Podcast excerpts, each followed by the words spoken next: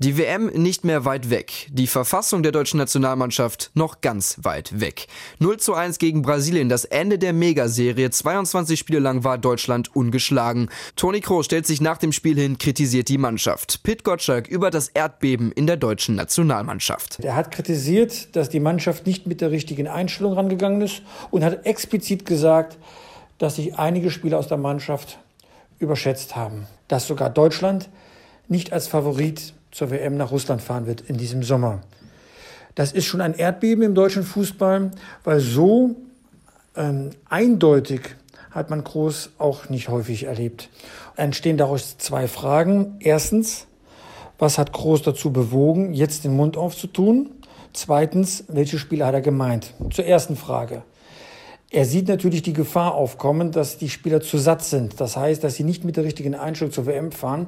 Man hat letztes Jahr die U21 ähm, Europameisterschaft gewonnen. Man hat den Confed Cup geholt.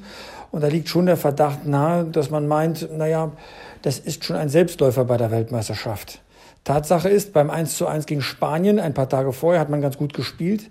Aber gegen Brasilien war man nicht in der Lage, die doch, sag mal, eher harmlos auftretenden Gegner irgendeiner Weise in Schach zu halten. Insofern kam die Warnung zur richtigen Zeit, denn auch das muss man wissen.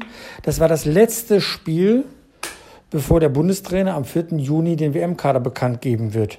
Danach steht der WM-Kader fest und in den Testspielen muss er mit den Spielern auskommen, die er hat. Wen könnte er meinen?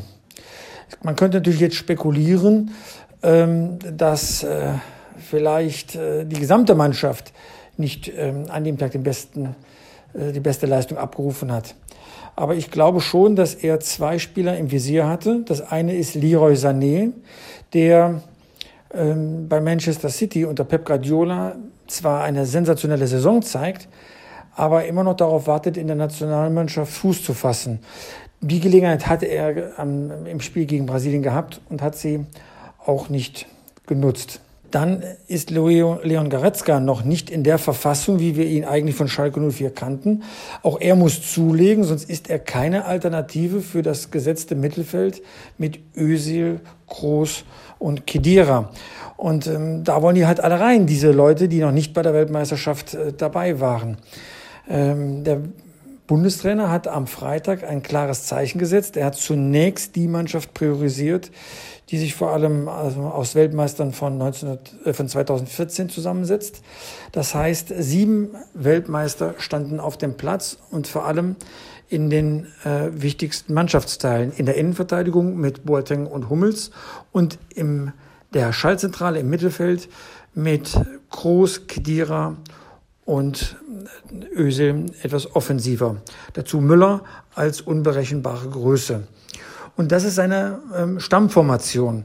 Das heißt, jeder, der Ansprüche anmeldet, muss entweder einen seit der WM verwaisten Platz einnehmen, so wie es Hector auf der linken Verteidigerseite getan hat, oder Kimmich auf der Lahmposition rechts, oder er muss halt besser sein als die etablierten Spieler.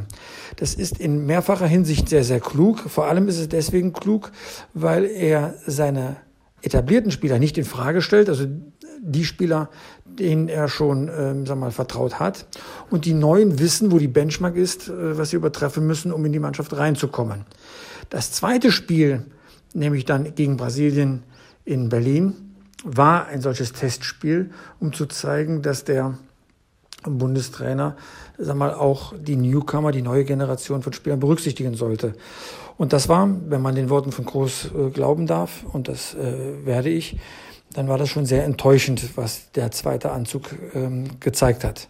Muss man deswegen Angst haben um die Weltmeisterschaft? Ich glaube nicht, denn ähm, ich hätte schon gern das Spiel erlebt, wenn die Weltmeister, die gegen Spanien ran durften, auch äh, da äh, gespielt hätten. Aber das ist eben nicht äh, passiert. Insofern hat das äh, sportlich nur eine bedingte äh, Aussagekraft. Wichtiger war der Sieg für Brasilien. Ähm, die Seele ist verwundet. Das ist sehr emotional in Brasilien. Vier Jahre fast nach dem 1 zu 7 äh, in, in, in, bei der Heim-WM konnte man zumindest einen kleinen Trost wegnehmen, äh, mitnehmen und hat den Weltmeister 1 zu 0 besiegt. Damit können wir leben. Es ist kein Beinbruch, für Löw vielleicht ärgerlich. Im 23. Spiel ähm, hat er dann doch eine Niederlage bekommen und konnte deswegen den Rekord von Jupp Derwal nicht knacken, 23 Spiele in Folge unbesiegt zu sein.